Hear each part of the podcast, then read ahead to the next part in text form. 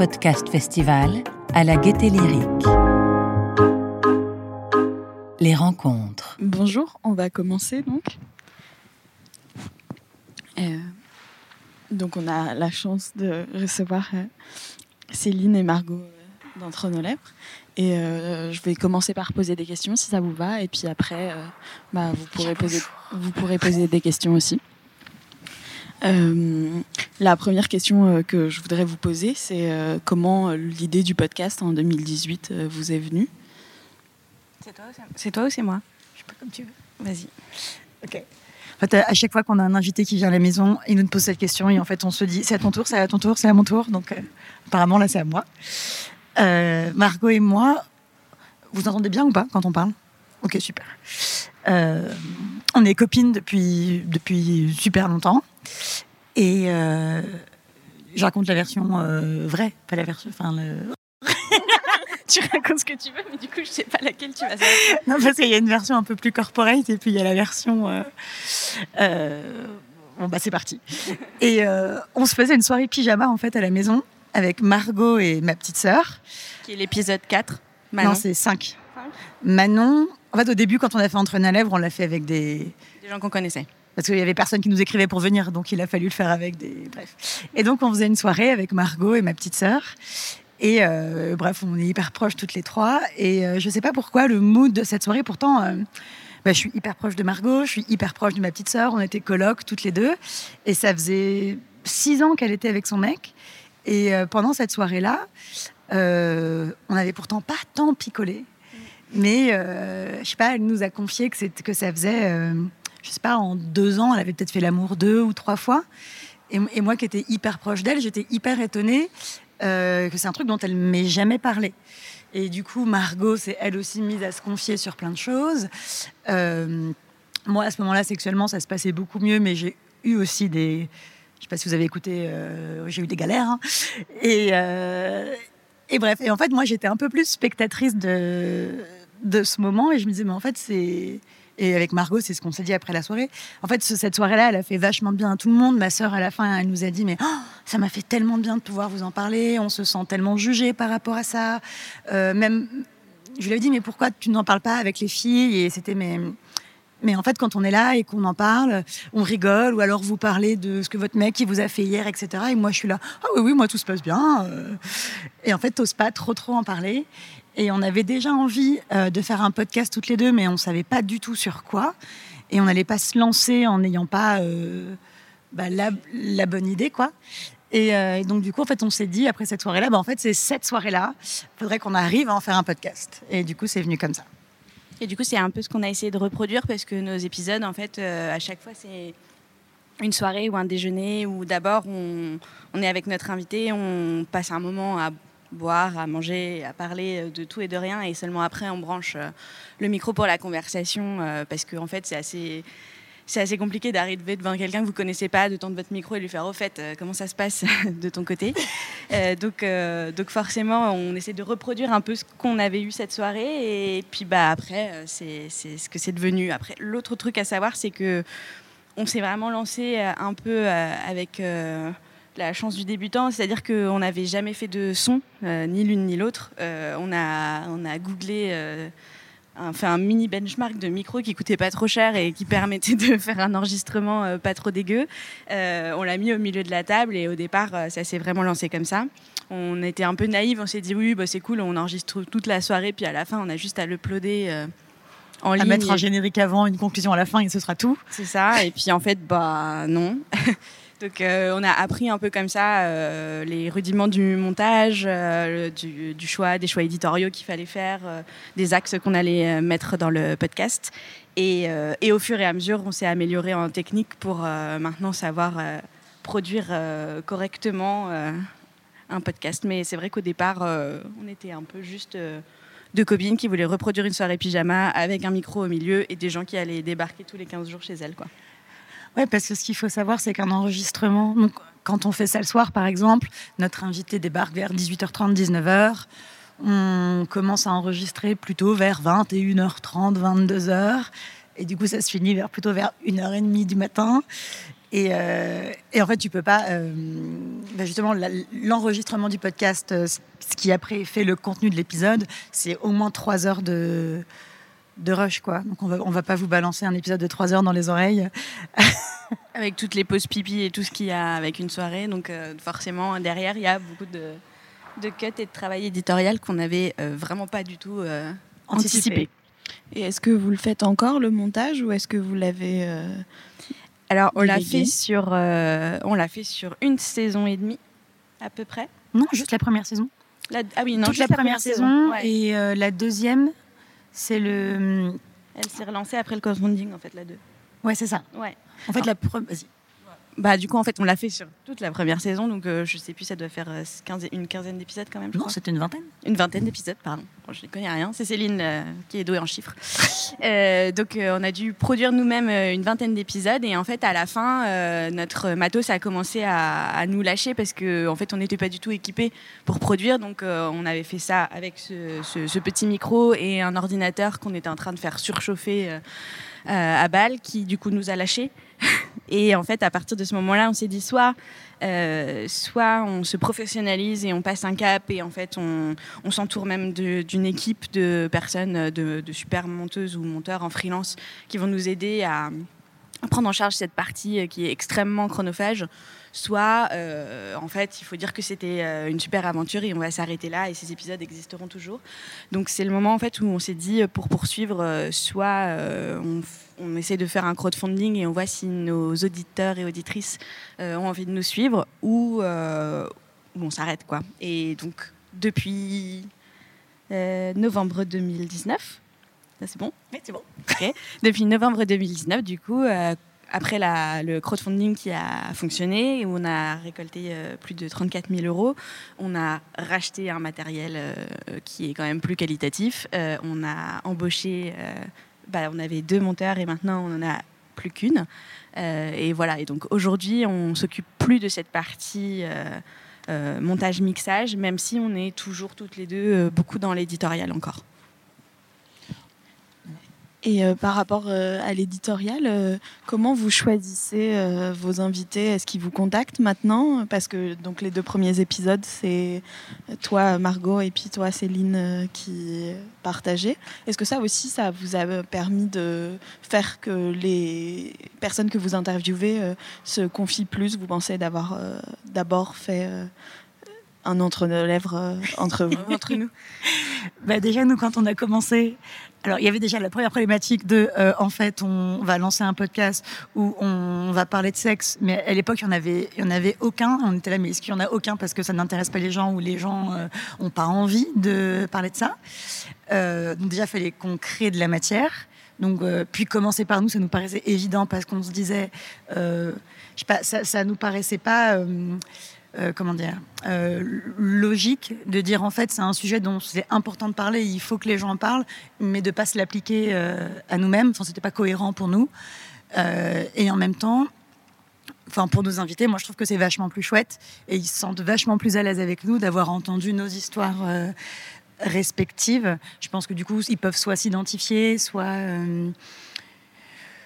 soit avoir moins euh, de... ouais, soit avoir moins honte de raconter des trucs, sachant que euh, eux en face ils en fait, c'est un peu, on te demande de te mettre à poil là devant le micro euh, chez nous, mais en fait, avant, on s'est, on s'est mis à poil aussi, donc on est sur un pied d'égalité, quoi.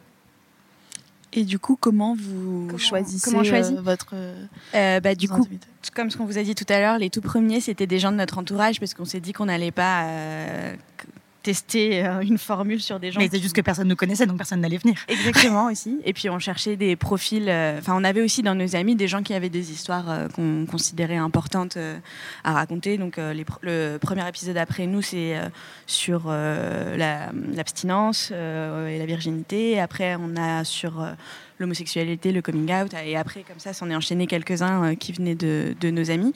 Et ensuite, dès, la publication des premiers épisodes, on a fait un appel à, témoins qu'on a dit aux gens que s'ils étaient intéressés pour euh, venir raconter leur histoire, qu'ils nous écrivent un mail. Et donc on choisit principalement euh, nos portraits de, de, en venant de ces emails, mais autre chose, on essaye aussi de rechercher des profils qu'on n'a pas entendus, parce que c'est important pour nous euh, de montrer un maximum de diversité et dans les représentations et dans les histoires. euh, et comme on ne reçoit pas toujours euh, des mails de gens qui ont des profils plus qu'on entend moins, bah, du coup, on essaye aussi d'aller les chercher, euh, ceux-là. Donc, ça peut être de la veille dans les médias, où tu vois, on va lire une interview de, de quelqu'un. euh, Là-dessus, Brut est pas mal. Hein, au niveau euh, casting de, de gens qui ont des histoires, euh, on regarde pas mal. On est là, genre, ok, ça peut être pas mal. Mais tu vois, on, on est en veille sur, sur un peu des personnes qui ont, ont commencé à raconter leurs histoires et qui, du coup, sont aussi un peu habituées à, à le faire publiquement. Euh, ou alors euh, après euh, c'est ouais c'est ça c'est plutôt de la veille média et les gens qui nous écrivent. Oui, et puis les gens que on va aller nous chercher, comme disait Margot, c'est des gens qu'on qui nous ont pas écrit. Par exemple, à un moment, on se disait, mais euh, mince, en fait, il y a aucune personne euh, trans qui nous a écrit. Euh, ça devient compliqué d'arriver à la deuxième saison et de pas avoir une personne qui nous parle de transidentité.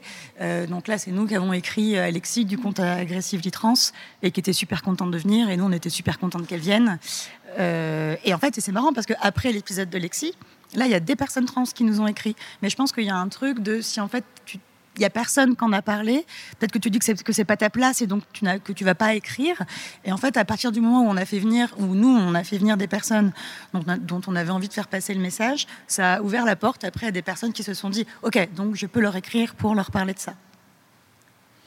Et euh, justement, dans les invités, euh, il y a au début que des femmes, et puis après, euh, il y a des hommes. Il y en a moins. Je crois que sur 35 épisodes, il y a 8 hommes, en tout cas. il y a un épisode sur quatre C'est ça. Donc au départ, ça faisait Margot, moi, Alix, Léo, et puis après Laetitia. et c'est comme ça toutes les saisons on Voilà. a toujours un homme sur quatre euh, ça a été le choix depuis le début et je sais plus pourquoi on a dit un sur quatre mais en tous les cas ça n'a jamais bougé Ouais. on Et voulait quand même qu'ils s'expriment euh, mais on voulait d'abord libérer la parole des femmes Et est-ce qu'il y a une différence entre euh, les moments où vous faites des pyjamas parties euh, avec euh, des femmes et les moments où vous faites des pyjamas parties avec des hommes? Bah alors, les deux premiers mecs qui sont venus, c'était bah, un pote de Margot la première fois, et après c'était un pote à moi la deuxième fois. donc on était déjà alors habitués aux soirées pyjama ça passait tout voilà. Mais alors du coup, la... et en fait, quand on enregistre, on le fait chez nous, en fait. Et on n'est pas en studio on est vraiment voilà, c'est on le fait à la maison. euh, généralement, c'est chez moi. Et euh, au début, on rencontrait nos invités avant les enregistrements. On allait boire un verre avec eux. Euh, sauf qu'en fait, quand on les rencontrait, euh, il ou elle, euh, en fait, nous racontait tout quand on allait boire un verre. Et on était là, mais ok, mais du coup, ça, t'arriveras à le redire pendant l'épisode. Et en fait, une fois que tout avait été libéré spontanément à ce premier verre, quand arrivait l'enregistrement, c'était comme s'il répétait quelque chose qu'il ou elle nous avait déjà dit. Et c'était pas aussi, euh, aussi chouette. Donc au bout d'un moment, on se dit, bon, en fait, on va un peu plus échanger par mail et on va les rencontrer pour la première fois quand ils viendront enregistrer. Donc quand c'est des nanas, on n'avait pas peur, enfin tout va bien. Et la première fois qu'on a, j'ai fait venir un mec chez moi que j'avais jamais rencontré, Margot était arrivée à la bourre. Euh, j'étais là genre euh, chat, dépêche-toi, dépêche-toi.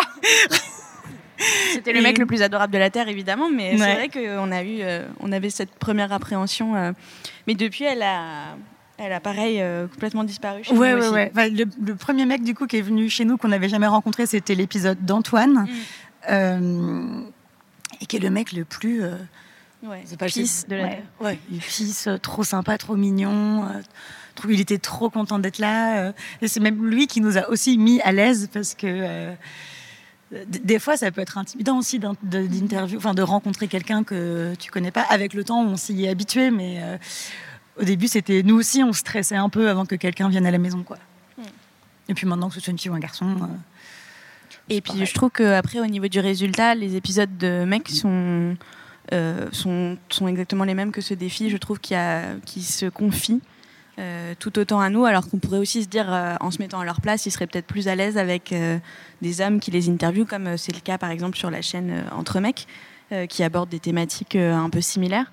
Mais, mais en tout cas, nous, on ressent qu'ils sont plutôt à l'aise et, et qu'ils sont tout aussi capables de s'exprimer face à des femmes que entre eux, quoi. Voire même plus, parce que souvent, ils nous disent qu'entre eux, ils ont plus de barrières à, s'exprimer. C'était d'ailleurs le cas d'Antoine dans son épisode qui disait qu'il adorerait que, comme en Suède, il y ait des cercles d'hommes où ils puissent aborder des thématiques intimes et pas juste en se faisant des blagues, quoi.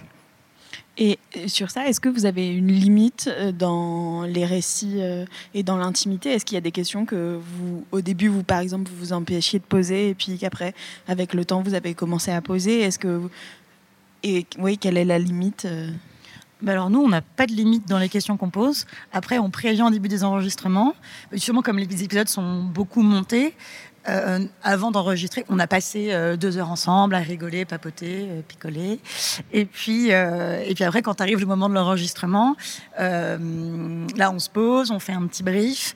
Puis alors, on dit bon bah t'évites de taper sur la table. Nous, on n'aime pas beaucoup les podcasts où on entend les autres couper la parole ou faire des. Hum, hum, hum, Donc, du coup, ce qu'on fait, c'est en fait, tu vas parler et et nous, on va rien faire, on, va, juste te regarder. Voilà. Et en fait, si on veut intervenir, on va par exemple lever la main. Il faut pas que tu t'arrêtes de, de parler. Juste, du coup, tu rembrayes pas derrière. Comme ça, nous, on peut euh, euh, naturellement intervenir. D'ailleurs, une fois, c'était trop drôle. On avait un invité qui était prof. Et à chaque fois qu'on faisait la main, il nous faisait oui. et bref. Et donc, du coup, dans ce petit brief, à chaque fois, on leur dit, bah, nous, on a plein de questions. Euh, on va toutes les poser. Et euh, si tu n'es pas à l'aise avec une, il n'y a pas de souci. Tout comme si en fait, quand tu parles, tu te rends compte que tu vas un peu loin et que tu, te dis, en fait, ça, j'ai pas envie que ce soit au montage. Et en fait, c'est ça qui est un peu chouette, c'est que les gens se livrent énormément avec nous et parfois euh, ça peut arriver qu'une nana nous dise ouais en fait par contre là ce que j'ai dit sur mon mari je suis pas sûre que je veux que ça reste au montage et donc après on fait un petit point avec eux sur ce qu'ils veulent garder ou pas dans tous les cas, c'est toujours eux qui ont le final cut. Est-ce qu'ils écoutent les pré-montages ou... Alors euh, souvent, ils nous disent en ressortant non. On leur propose, on leur, euh, enfin c'est acquis que s'ils veulent l'écouter euh, avant la sortie, on leur envoie. Mais en règle générale, ils nous disent tous non. Donc c'est arrivé peut-être une fois et en général ou deux que quelqu'un nous le demande, mais ils ne nous ont jamais fait de retour. Non. non. Et puis on nous le demandait un petit peu plus au début. Et en fait, je pense que maintenant, bah, les gens qui viennent, ils ont écouté tout ce qui, tout ce qui a été diffusé avant. Et je pense qu'ils se rendent quand même compte que, euh, nous, notre but, c'est de retranscrire au mieux la parole de, bah, du discours qui nous a été délivré et que, euh, et que en fait, tout est fait avec beaucoup de bienveillance. Donc en fait, ils nous disent non, non c'est bon, maintenant je vous fais confiance, allez-y. Euh. On a la même chose par exemple sur les photos. Parce que nous, nos invités, on les prend en photo à chaque fois, parce que c'est l'image qui va illustrer l'épisode. Et au départ, si vous regardez, les gens, ils sont beaucoup de dos. Euh, sur nos premières photos parce que et, alors vous le savez pas mais ils ont aussi des pseudos euh, pour certains. Parce que je pense qu'au départ pareil tu te dis euh, ok ok je veux bien raconter ma vie sexuelle ok je veux bien qu'elle soit en ligne mais tant qu'à faire je préférerais qu'on me reconnaisse pas. Les gens avaient beaucoup peur qu'on les reconnaisse à la voix et au fur et à mesure du temps je pense aussi que parce que la parole se libère, euh, parce que ça ne devrait pas être un tabou, les gens se sont, de plus en plus de face sur les photos. Et ça fait vraiment un, sacré moment qu'on n'a pas eu quelqu'un qui demandait euh, l'anonymat. On l'offre toujours hein, si quelqu'un a envie de venir raconter son histoire et a, pas envie d'être reconnu pour X ou Y raisons qui peuvent être euh, genre je suis prof et en fait ça peut être un peu gênant en cours. Ou alors, euh, je suis euh, une personnalité euh, pseudo-publique qui va raconter des problèmes de couple et du coup, bah, je ne voudrais pas que ça se, que ça se voit.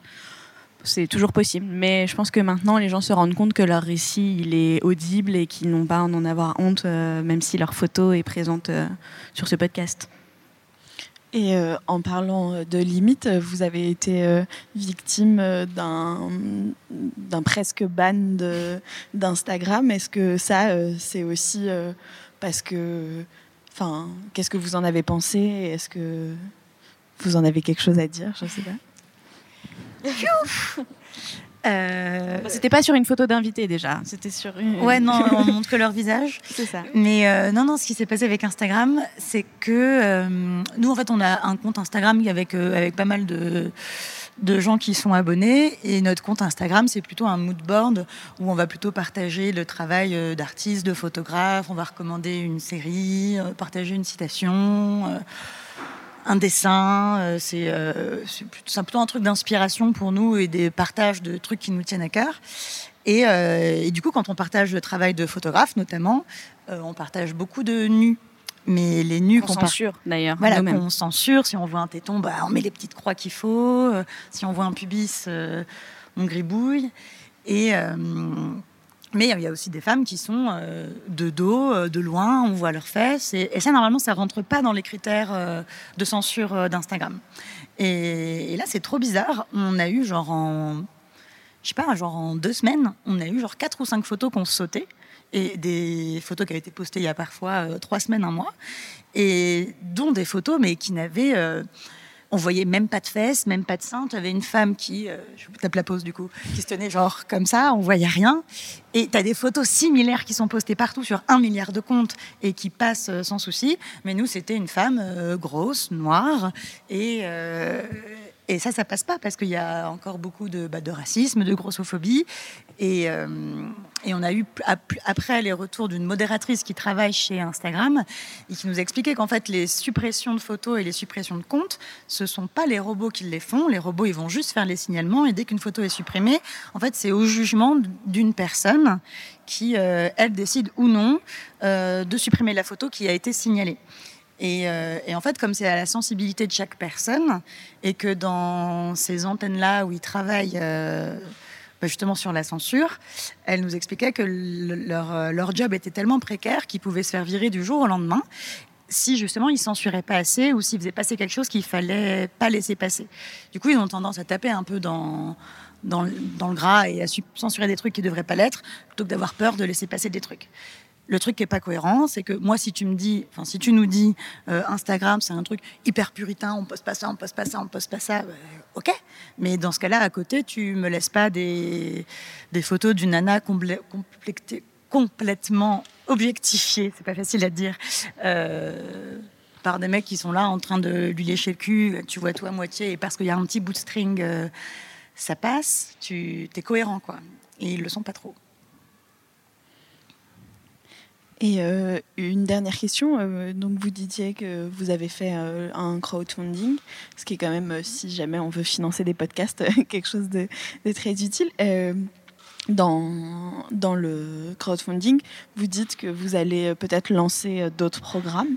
Est-ce que vous pouvez nous en parler un peu? Oui, alors le crowdfunding, on l'a lancé à la rentrée 2019 avec donc comme premier but de pérenniser l'émission et de lui permettre de continuer. Et après, nos autres axes euh, pour poursuivre, c'était effectivement de produire euh, deux autres émissions dont on avait déjà fait les pitchs à l'époque parce que c'était des sujets qui nous tenaient à cœur. Donc le premier, c'était euh, un podcast qui s'appelle Combien tu gagnes et qui allait interroger le rapport à l'argent. Et le deuxième qui s'appelait Mange ta soupe et qui allait interroger le rapport des enfants à l'éducation. Euh, et donc ça, c'était euh, nos objectifs. Et après, on voulait aussi développer euh, une boutique qui allait soit vendre nos productions d'objets, parce que du coup, Céline est directrice artistique. et on avait plein d'idées de, de déclinaisons possibles avec notre univers, et aussi éventuellement de vendre des conférences, vendre des programmes, vendre de l'événementiel pour permettre, encore une fois, au podcast de pouvoir continuer à être disponible, produit et gratuit pour tout le monde. Euh, suite à ça, un petit confinement plus euh, un coronavirus euh, nous est tombé un peu sur le coin du nez. Donc on a les gens qui disent on n'a plus de sous. c'est ça. Donc on a mis un peu de côté la production d'autres émissions parce que parce que produire ENL ça a un coût pour nous aujourd'hui parce que du coup on a des monteurs, on a une équipe et tout ça et qu'il faut fallait d'abord pérenniser ce sujet-là avant de, de développer d'autres choses. Donc on a plutôt lancé notre boutique, on a on réfléchit à ce qu'on pourrait euh, lancer d'autres euh, comme, euh, comme dérivés et contenus. mais on a toujours évidemment ces émissions en tête et on espère vraiment les lancer pour l'année prochaine. Mais pour l'instant, il faut qu'on. Enfin, ce qui est compliqué aussi avec le monde du podcast, c'est son modèle économique qui est, qui est compliqué. Et surtout quand on, décide comme nous de rester indépendante et de ne pas s'attacher à un studio de production chez qui on irait pitcher notre, nos programmes. Et euh, en parlant de ça, euh, à peu près euh, une fourchette de combien vous coûte un épisode à produire? Alors, je dirais que si tu comprends tout, parce que le problème, c'est qu'on a la personne qu'on paye, mais nous qu'on paye pas, l'hébergement. Mais en fait, tous les frais qui vont autour du podcast, c'est donc nous, les, les le, enfin, notre, on n'a plus qu'une seule monteuse maintenant, on mm. paye Claire. Euh, ensuite, bah, il y a la plateforme d'hébergement, mais on est, on, est passé sur un truc professionnalisant, donc euh, ça coûte un peu plus de sous. La newsletter qu'on envoie tous les mois, euh, nous coûte aussi de l'argent. tous nos invités, on les défraye quand ils viennent en taxi, on paye on paye la bouffe, le site internet, il nous coûte de l'argent. Enfin, en fait, il y a plein de choses qui nous coûtent des sous. Donc, en fait, si on ne se paye pas, donc, ce que ça nous coûte par épisode aujourd'hui, je pense que c'est aux alentours de 800 euros, un truc du genre. Ouais, un épisode, c'est 800 euros. Un épisode. Et, on se, et pour l'instant, on se rémunère pas. C'est ce que ça nous coûte. C'est pour ça que, par exemple, pendant le confinement, ce qu'on a fait, c'est qu'on est passé à un épisode toutes les trois semaines. Parce qu'en fait, on pouvait plus euh, faire sortir de nos comptes bancaires euh, bah, 1000. 1600, 1600, 1600 euros par mois à un moment où en fait toute l'économie était, euh, était à l'arrêt quoi. On est toutes les deux en, on est toutes les deux en freelance. Donc, euh, en fait, le, ce qui est compliqué, c'est que ENL, on a envie d'y mettre absolument tout notre temps. Mais en fait, tout le temps que nous, on passe sur ENL, c'est du temps où on ne gagne pas de l'argent à côté avec, euh, avec nos boulots respectifs. Donc, euh, donc en fait, c'est toujours un peu cet équilibre de se dire, OK, donc en fait, nous, on a envie de vivre de NL et on a envie de pérenniser ce truc-là. du coup, il faut qu'on y passe le plus de temps possible. Et du coup, tout le temps qu'on passe sur NL, bah, du coup, on ne gagne pas d'argent à côté pour l'injection. du coup, d'où le crowdfunding. Sauf que. Euh, Sauf qu'il va falloir trouver d'autres trucs. Voilà, parce qu'un an plus tard, bah, il y a déjà plus grand-chose. Donc. Euh. Faut avancer. Ok. Et eh ben, si ça vous va, on peut passer aux questions. Bien sûr. Est-ce que vous alors là, franchement, le premier qui se lance, bravo, parce qu'en général, euh, c'est compliqué. Si vous en avez pas, on peut parler toute seule. Ça, marche aussi. moi, j'ai une question. Est-ce que vous auriez des conseils pour faire des interviews à deux? À domicile, c'est ça que tu dis? À deux. À deux? Des petits tips, euh, parce qu'on voit souvent des interviews d'une personne avec euh, une ou plusieurs personnes. Enfin, un intervieweur et un ou plusieurs invités. Mais deux intervieweurs, c'est quand même plus rare et je suppose qu'il y a des.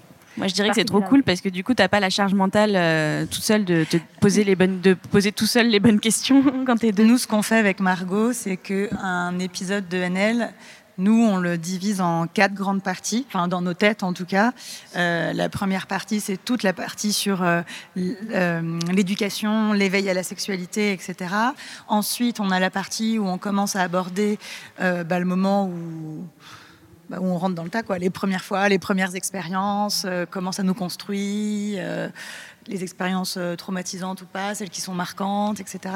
Ensuite, la troisième partie, c'est euh, le rapport au corps, et ensuite c'est le rapport euh, aux autres, à l'amour, etc.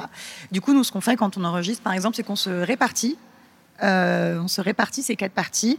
Donc, par exemple, on va dire bon bah Margot, tu commences. Elle prend la partie sur l'éveil. Euh, du coup, à ce moment-là, c'est elle qui prend un peu plus de charge mentale avec notre invité. Et euh, moi, je sais qu'à ce moment-là, c'est plutôt elle qui pose les questions. Je lui fais 100% confiance, donc il n'y a pas de souci. Et surtout, si moi à ce moment-là j'ai une autre idée de question, bah je vais intervenir. Mais du coup, il n'y a pas ce truc de c'est laquelle qui pose la question, comment ça se passe, notre invité qui doit regarder à ce moment-là. Il y a un moment où il y en a une qui prend plus de part que l'autre. Et euh, quand se finit cette partie-là, on est là, ok, donc là c'est à ton tour, et on intervertit comme ça pendant l'enregistrement. Puis comme on le disait, un enregistrement c'est trois heures, donc euh, être un intervieweur pendant trois heures, ça vous demande aussi euh, une écoute particulière. C'est un peu comme si vous faisiez une séance de psy, mais qui ne s'arrête pas. donc, du coup, c'est quand même pratique pour nous de, de temps en temps que ce soit l'autre qui reprenne, parce que déjà, ça nous permet d'être dans une position d'auditeur et par exemple, nous, quand on interviewe quelqu'un, euh, on voit plein de podcasteurs qui mettent leur euh, casque pour, faire, pour avoir les retours son. Euh. et en fait, nous, comme on est vraiment dans une discussion, c'est un truc qu'on fait pas parce qu'on veut être avec la personne et pas dans ce type de position. Mais l'autre, qui du coup est plus en position d'écoute, peut aussi dire attention, t'as as, bugué, ta langue a fourché, ou alors il y a un mauvais lien entre ta question et, et la réponse. elle peut aussi avoir un peu à côté une déjà être dans l'édito euh, de, de l'épisode et se dire attends ok ça, ça, on peut le garder ça ça va pas marcher ça il y a eu un bruit alors que l'autre est plus concentré sur euh, la personne qui l'interviewe et ses émotions et, cherche les questions euh, pour la faire parler de plus en plus quoi. Donc je sais pas si ça t'aide, mais en tous les cas, nous, on trouve que c'est vraiment chouette d'être deux. On passe toutes nos journées à se dire je sais pas ce que je ferais sans toi quoi.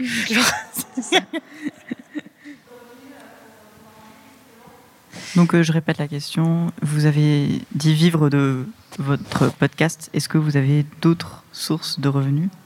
Est-ce que moi j'ai compris sinon.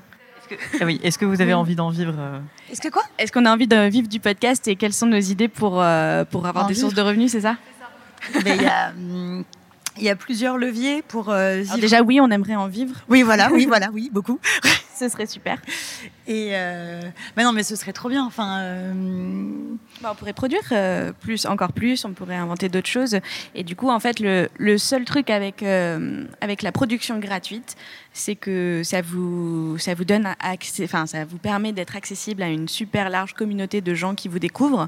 Et après, c'est comment réussir, soit euh, éventuellement, euh, vous avez plusieurs axes, à vendre votre audience en publicité à des annonceurs, mais dans un cadre comme en ce moment avec le coronavirus, et puis ça dépend aussi de votre sujet. Enfin, il y a, plein d'annonceurs aussi qui vont pas avoir spécifiquement envie, envie de s'engager sur du féminisme, envie de s'engager sur des questions de la sexualité, sur la libération de la parole, sur tout ça. C'est pas forcément euh, le truc où Danone va se placer euh, avec ses budgets marketing et, et vous aurez du mal à nous entendre parler d'un yaourt, mais sait-on jamais, on pourrait trouver une façon de le placer. ça, Euh, ouais, la- donc il y a la sponsor comme premier Ouais. levier pour euh, gagner de l'argent. Mais ça, ça veut dire que vous dépendez d'annonceurs. Donc c'est pareil, vous avez beau être un studio indépendant, vous dépendez des budgets publicitaires de tas d'autres boîtes. Et s'ils décident que vous n'êtes plus euh, à la mode, que votre audience ne marche pas, que ça ne leur fait pas de retour sur investissement, et Dieu sait que c'est difficile à, à traquer ce genre de choses.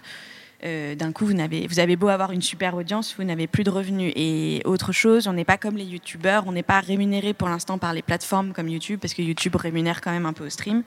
Euh, sachant que même sur YouTube, mais les sujets comme la sexualité sont, démonétisés. Donc en fait, ça veut dire que les youtubeurs qui vont parler de sexualité euh, ne vont pas gagner d'argent sur la production de contenu qu'ils font. Donc pour l'instant, cette partie-là, elle est compliquée. Donc c'est pour ça aussi que nous, on a essayé de, de diversifier nos, sources de revenus. Je te repasse le bâton de parole. Ok, d'accord. Donc euh, oui, donc du coup la sponsor, euh, c'est bien, mais pas tant que ça. Donc euh, on en fait un petit peu si vous nous écoutez. parfois, ça arrive qu'il y a un petit message sponsor au début d'un épisode, mais comme le disait Margot, ça c'est assez rare parce que nous trouver des marques, mais qui ont envie de s'engager là-dessus et il y en a d'autres des fois qui vont nous contacter, mais on va se dire mais euh, euh, quel est le rapport? Euh, Nous, si on parle de ça à nos auditeurs et nos auditrices, ils Enfin, ça va pas leur parler, ils vont pas y être sensibles, donc ça n'a pas d'intérêt pour nous. Donc ça, on en fait un petit peu. Si on ne dit pas que demain on serait pas super heureux s'il y avait beaucoup de marques hyper chouettes qui pourraient toutes vous plaire, qui débarquaient, je pense qu'on le ferait. Mais en tout cas, nous, on n'a pas envie de, de reposer là-dessus, en tout cas de dépendre de, sur ce bah, sur ce système. Donc du coup, c'est pour ça qu'on a développé une euh, boutique. Pour l'instant, il n'y a pas grand-chose dessus. Il y a juste des illustrations, euh, une bougie, ce genre de choses. Mais on compte notamment développer un jeu de cartes, par exemple. Euh, on, a est déjà en pourparlers avec des marques qu'on aime bien pour créer des collaborations. Donc ça, c'est chouette. On réfléchit aussi à comment développer une, une espèce d'entre-nos-lèvres plus, un peu premium, où par exemple, euh, on vous en parle, vous, vous nous dites si c'est une bonne idée ou pas, on vous, on vous teste. Mais par exemple, euh, imaginons, prenons l'exemple de Margot, qui par exemple ne parvient pas à atteindre l'orgasme lors d'un rapport sexuel.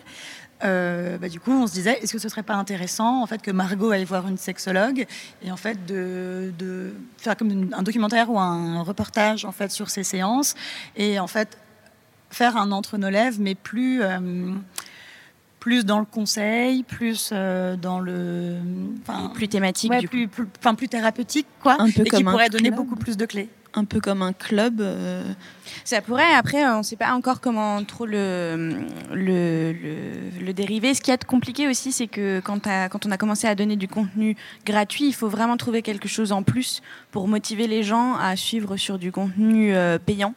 Euh, parce que. parce que ça doit, ça doit forcément leur apporter autre chose. Et, après, on, est en, on est en pleine réflexion sur ces sujets-là. Comment euh, produire quelque chose qui pourrait apporter euh, à nos auditeurs et auditrices autre chose et qui n'existe pas déjà par ailleurs parce que des interviews de sexologues, vous pouvez déjà en trouver. euh, donc il, faut qu'on arrive à En fait, trouver. euh, on, on essaie de réfléchir à, un- à une façon de créer un nouveau contenu qui n'existe pas déjà, qui reprendrait les mêmes valeurs qu'entre nos lèvres, mais en rendant ça, enfin en fait, qui juste se disent, ok, en fait, ça, ce truc, c'est un truc de ouf, on a envie de payer pour ça. Et euh, pff, c'est chaud quoi. Et, euh, et puis en, en plus de ça, euh, attends, j'avais une idée de trucs à dire et j'ai zappé. Ça ou ça Euh, non, mais ça, ça va revenir. Euh, Qu'est-ce que je disais? On parlait de. du- Sur les sources de rémunération. Ouais, les sources de Et donc la rémunération. boutique, les La programmes. boutique, les programmes. Oui, oui, oui, si, si. Et j'allais dire, oui, on réfléchit. on- Margot disait tout à l'heure qu'on réfléchissait à faire de l'événementiel. En fait, on reçoit tellement de mails de gens qui veulent venir nous parler. Et, en- et souvent, on leur répond. Et des fois, c'est normal. On, a peut-être dû recevoir, euh, je sais pas, euh, 20 000 mails en tout. Euh, Il y en a 10 000 qui, qui c'est pas qui se ressemblent, mais parce que chacun a une histoire unique. Mais on, on peut pas, euh, on peut, enfin, si on faisait un épisode sur chaque personne qui venait, qui nous écrivait, il y aurait 10 épisodes par jour. Et euh, enfin, ce serait pas possible. Donc, du coup, on s'est dit comment est-ce qu'on pourrait aussi décliner entre nos lèvres, euh, justement, de façon plus incarnée en vrai, et comment, en fait, tous ces gens qui, euh, en fait, veulent juste. Moi, ça me paraît aberrant de me dire qu'il y a des gens qui veulent juste venir nous parler. Mais Ils veulent, ils veulent, ils veulent libérer leur parole aussi. en ils fait, ont besoin de. a- en fait, les gens à qui on répond par mail, bah, on est désolé, mais on va pas pouvoir enregistrer ton histoire parce que tel épisode on a déjà parlé ou on a déjà un épisode qui va venir. Euh, Les gens, ça leur fait beaucoup de peine et ils nous répondent souvent, mais en fait, euh, moi, j'ai juste envie euh, de venir vous parler parce que je me sens pas bien. Je pense que ça me ferait beaucoup de bien de vous parler de ça. J'ai l'impression que vous êtes des copines alors que moi, j'arrive pas à en parler aux miennes. Et du coup, on se disait, bah, du coup, et comment est-ce qu'on pourrait essayer de faire quelque chose de ça quoi? Est-ce qu'on de- pourrait pas créer des cercles de parole? Est-ce qu'on pourrait pas créer des ateliers? Ce genre de choses. Enfin, du coup, on réfléchit vraiment à tout ça en ce moment. Et puis, il faut le temps de le mettre en place. euh, donc voilà.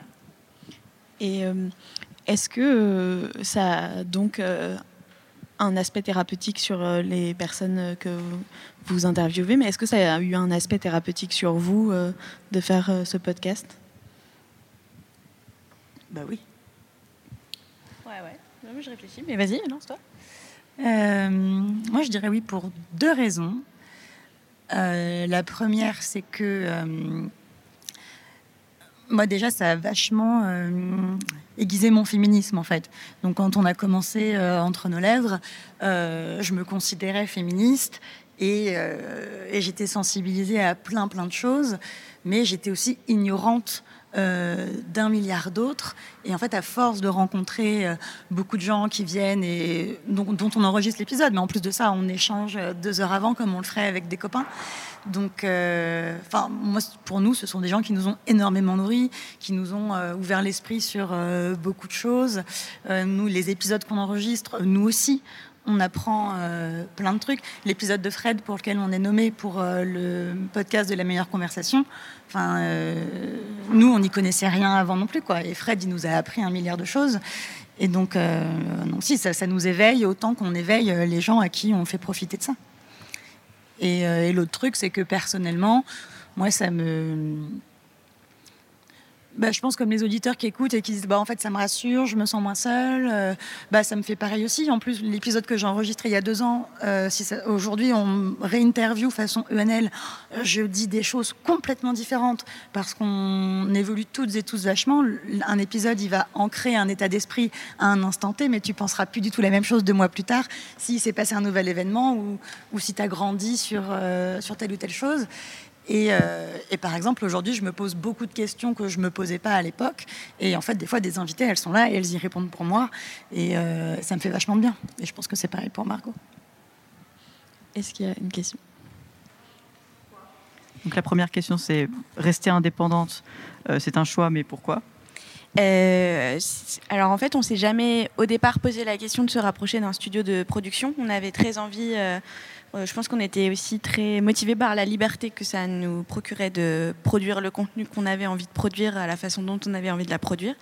Et on reste et on restera indépendante parce que euh, on tient à garder notre propriété intellectuelle en fait sur notre production. Et aujourd'hui, se rapprocher d'un studio, euh, ça te permet un financement. Donc ça c'est super. Tu pitches une idée, euh, mais le contenu leur appartient. Donc après, euh, si, euh, et on a vu ça se produire, si le podcast euh, se poursuit et que tu ne conviens plus en tant qu'hôte, tu peux être remplacé. Alors, du coup, nous, ça nous pose un petit problème éthique sur, sur le fond. Quoi. Euh, du coup, la question concerne l'importance des données et de les exploiter, donc, concernant les audiences des, podcasts. les studios se vantent d'avoir toute une organisation et de permettre donc de transmettre beaucoup de données aux podcasteurs, aux podcasteuses. Et donc vous, euh, comment vous vous organisez pour... Euh, est-ce que vous y arrivez à récupérer certaines données ou pas concernant vos audiences? C'est pour moi, j'imagine. non, je peux la faire. Euh, en fait, en soi, en soi, c'est possible d'avoir des données sur votre podcast. C'est même très simple. Vous avez votre taux de téléchargement, vous avez le taux de complétion, c'est combien, enfin c'est combien de pourcentage de votre émission les gens ont écouté. Donc, euh, par exemple, sur YouTube, il y a un taux de complétion très faible, parce qu'en fait, les gens, ils squeezent tout le temps. Mais sur le podcast, par exemple, il y a un taux de complétion très fort, parce que les gens qui commencent à écouter un podcast, en général, l'écoutent jusqu'à la fin. Donc, en fait, on a accès à toutes ces données.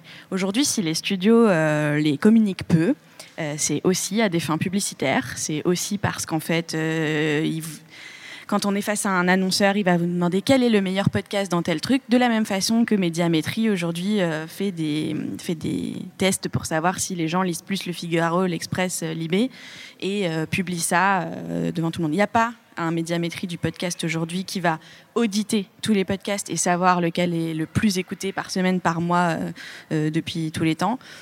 Donc chaque studio peut euh, prétendre à être euh, celui qui est le plus écouté tant qu'il balance pas ses chiffres, parce que s'il balançait ses chiffres euh, et que les, toutes les présentations de tout le monde se recroisaient et qu'on pouvait comparer, ça ne marcherait pas.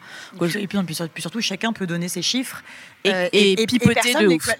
Et, ce qui est compliqué aussi, c'est que un studio va donner ses chiffres, un autre va donner ses chiffres, mais en fait, tu ne sais pas comment est-ce que lui il les calcule, parce que tu peux calculer tes audiences de différentes façons.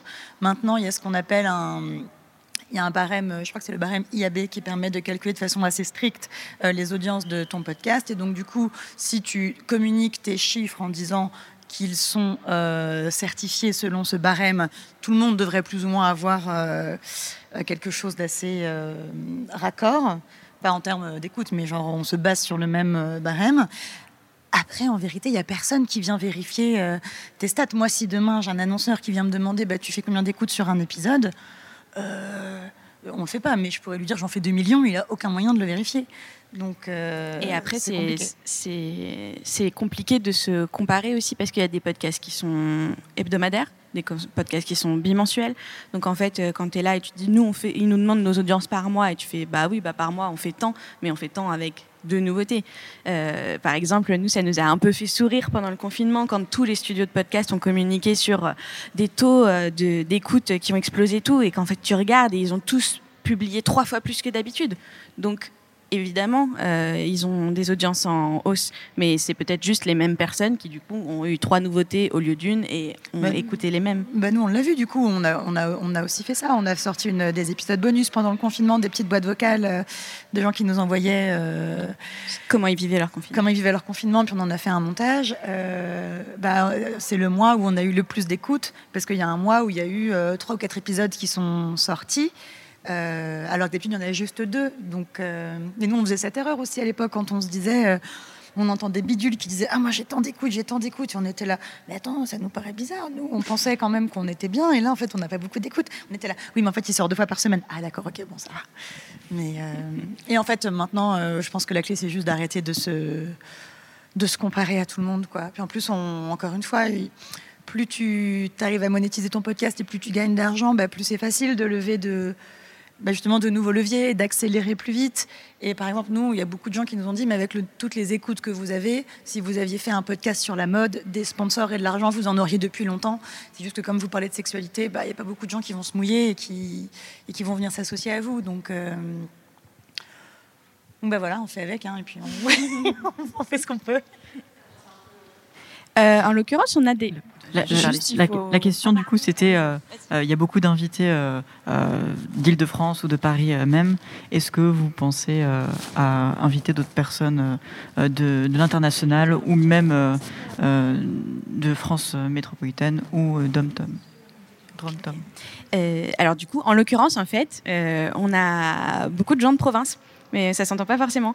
Euh, c'est juste que la, difficulté qu'on avait, c'est que nous, bah déjà, toute la première saison, on pouvait évidemment pas se déplacer. Euh, on peut toujours pas trop parce qu'en fait, euh, on est peut-être un petit studio mobile, mais il faut quand même avoir des conditions acoustiques euh, assez, assez optimales pour pouvoir enregistrer n'importe où parce que. En règle générale, les gens enregistrent en studio, ça permet quelque chose de plus, euh, de plus li- lisse. Nous, on enregistre chez nous, donc déjà c'est moins lisse.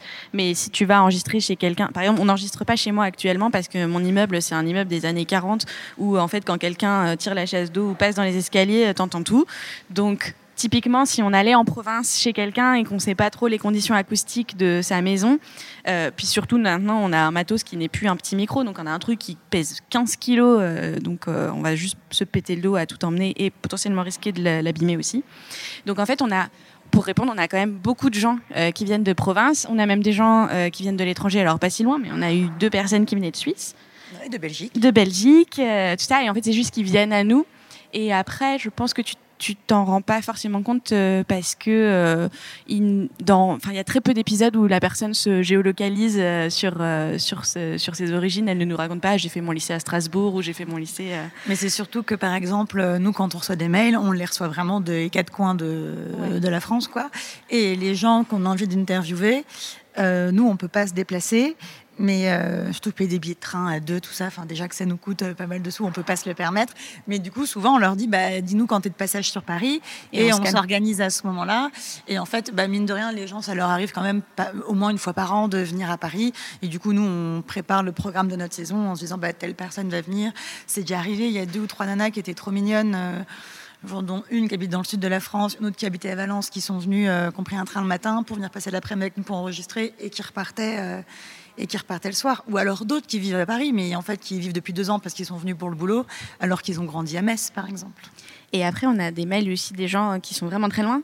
Euh, donc, on a des mails de Canadiens, on a des mails de, de, de filles des dom-tom, enfin de, de plein d'endroits. On Et- avait une brésilienne, j'aurais tellement kiffé. elle Ouais, mais en fait, le problème, c'est et ils nous proposent des solutions qui, qui pourraient marcher, qui sont euh, l'enregistrement à distance. Mais, euh, mais comme on a mis en place euh, tout un tel truc avec ce repas, avec l'idée de passer genre 6 heures avec la personne, vraiment pour avoir euh, déjà fait, euh, comme tout le monde, des zooms, euh, ça, ça fait vraiment pas la même chose. Et du coup, ça nous.